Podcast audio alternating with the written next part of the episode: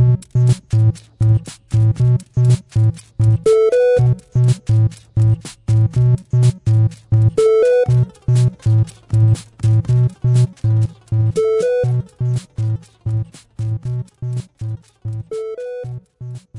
Bienvenidas y bienvenidos a Pulsa Start. Soy Alejandro Marquino y me encantaría decir que este es el podcast diario sobre actualidad de los videojuegos o semanal, pero es que entre que últimamente la cosa está un poco parada en cuanto a noticias que yo considere interesantes, en primer lugar para mí mismo y en segundo lugar para contároslas a, a quien esté ahí escuchando. Pero ayer sí que se dio una noticia que a mí me puso muy contento, una pequeña noticia, tampoco fue un gran bombazo, pero que me hizo ilusión y es que se anunció que Skydance, el estudio de Amy Henning, que ahora os contaré en profundidad quién es, está desarrollando un nuevo juego de Star Wars. ¿Y por qué lo considero importante? ¿Por qué me puso contento? Pues bien, Amy Henning, siempre pronuncio mal los nombres anglosajones, ya lo sabéis, le pido disculpas a ella y a vosotros, por supuesto. Es una directora y una guionista de videojuegos que nos ha traído sagas muy emblemáticas y a las que yo les tengo mucho cariño. Los más cebolletas del lugar les sonará Legacy of Kane, eh, los Soul Riven, que es donde ella, digamos, hizo despegar su carrera como, como jefa de diseño, como directora, como productora y sobre todo, sobre todo, como guionista en Crystal Dynamics y en Eidos Interactive. Y luego dio el, el salto eh, a Naughty Dog como directora creativa y también como guionista de la saga Uncharted. Mm, todos coincidiremos que la saga Uncharted, que Naughty Dog es un referente, ha hecho historia, es historia del medio de los videojuegos y ella ha tenido un papel súper relevante, súper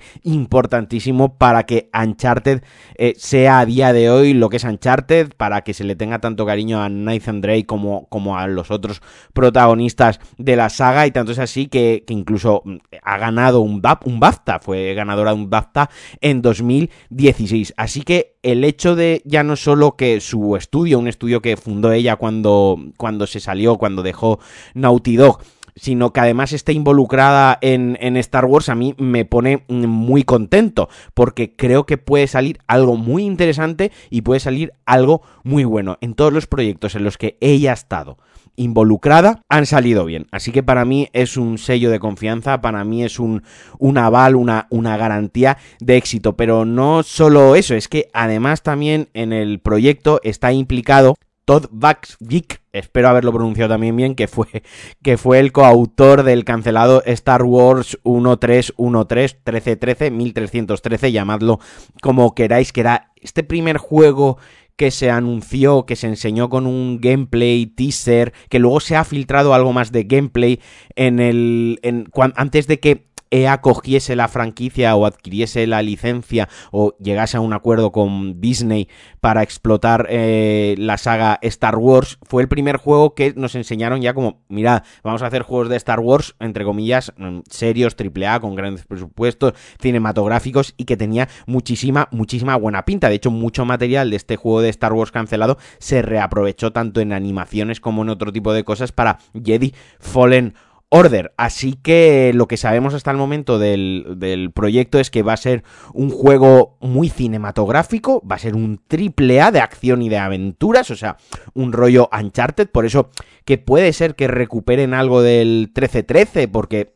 tenía ese rollito, eh, en lo poco que se mostró tenía, tenía ese rollito. Un juego que va a tener, como digo, acción, aventuras, triple A, muchísimo presupuesto y que quieren que sea accesible y cinematográfico, o sea, eh, yo por, por, lo, por lo que se ha dado a entender con la nota de prensa, con el anuncio, lo que veo es eso. Si Jedi Fallen Order sí que tenía un sistema de combate un tanto más complejo o que añadía cierta dificultad, que tenía ciertos elementos de los eh, Souls-like, que tenía ciertos elementos de Metroidvania, de, de backtracking, de volver a otros mapas y desbloquear cosas con poderes y con habilidades, creo que este juego se va a centrar más en lo que diríamos una aventura peliculera, ¿no? Una aventura pasillera sin que, sin que, sin utilizar pasillero como un mal término. Ya sabéis que a mí me encantan los juegos pasilleros y que en cuanto acabe Elden Ring,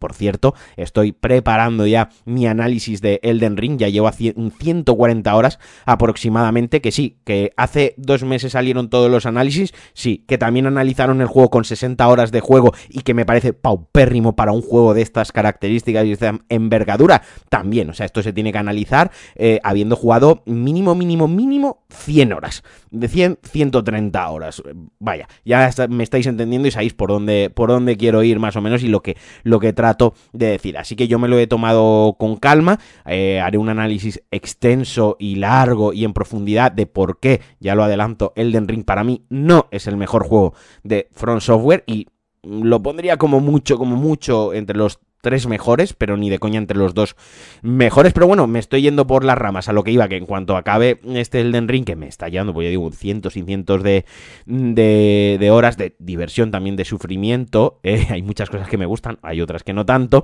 Quiero un juego pasillero. A lo que iba es que yo este tipo de juegos, cuando lo anunciaron y lo leí, dije, joder, qué bien. O sea, también tengo ganas de un juego de Star Wars que, entre comillas, me lleve un poco de la mano, ¿no? Un, un Uncharted, un eh, The Last of Us ambientado en Star Wars puede estar muy guay. Y como digo, tiene nombres, tiene personas detrás que han hecho grandes cosas, mm, profesionales grandísimos del sector y que siempre firman buenos proyectos. Así que yo esta vez, que suelo ser un poquitín vinagre con los juegos de, de Star Wars, pese a que soy un gran fan de la franquicia, así que es creo que en sí lo que es la franquicia a nivel negocio la, la, están explotando y llevan unos cuantos años explotándola fatal. A mí me gusta el mundo de Star Wars, pero sí que es cierto que muchos de los contenidos audiovisuales, tanto series, películas como videojuegos eh, que Disney que Disney ha lanzado, ya sea pues eh, por ellos mismos o ya sea desarrollados por, por otras compañías, como son los casos de los Battlefront de EA,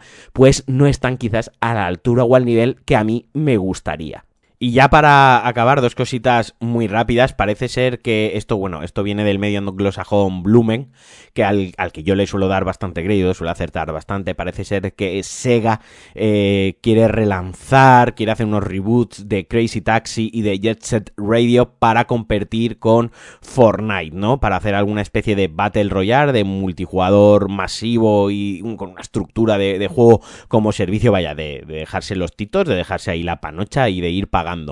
por una parte, guay, o sea, no sé cómo va a acabar con ese modelo de negocio, pero a mí que me traigan de vuelta a Crazy Taxi o Jet Set Radio me pone, me pone contento, sobre todo el Crazy Taxi. Si lo relanzan yo voy a estar ahí de, lanzamiento al menos para probarlo y darle una oportunidad a ver en qué queda la cosa porque como digo esto eh, Sega no lo, no lo, no lo ha confirmado y para finalizar ahora sí a quienes les guste las, las aventurillas estas de exploración más narrativas, algo más eh, pausadas, ha lanzado ya y ha salido Norco, que es una, pues eso, es una aventura narrativa con un pixel art, con un, con un, eh, digamos, una personalidad muy marcada y muy fuerte, al que yo le tengo mucha curiosidad. Y acabo de patinar porque he dicho, se ha, se ha lanzado no. Eh, se ha levantado el embargo y hay análisis. El juego se lanza el día 24. Perdonad, he tenido ahí un pequeño, un pequeño patinazo con, con mis notas, pero vaya, simplemente es un juego que probablemente la mayoría de la gente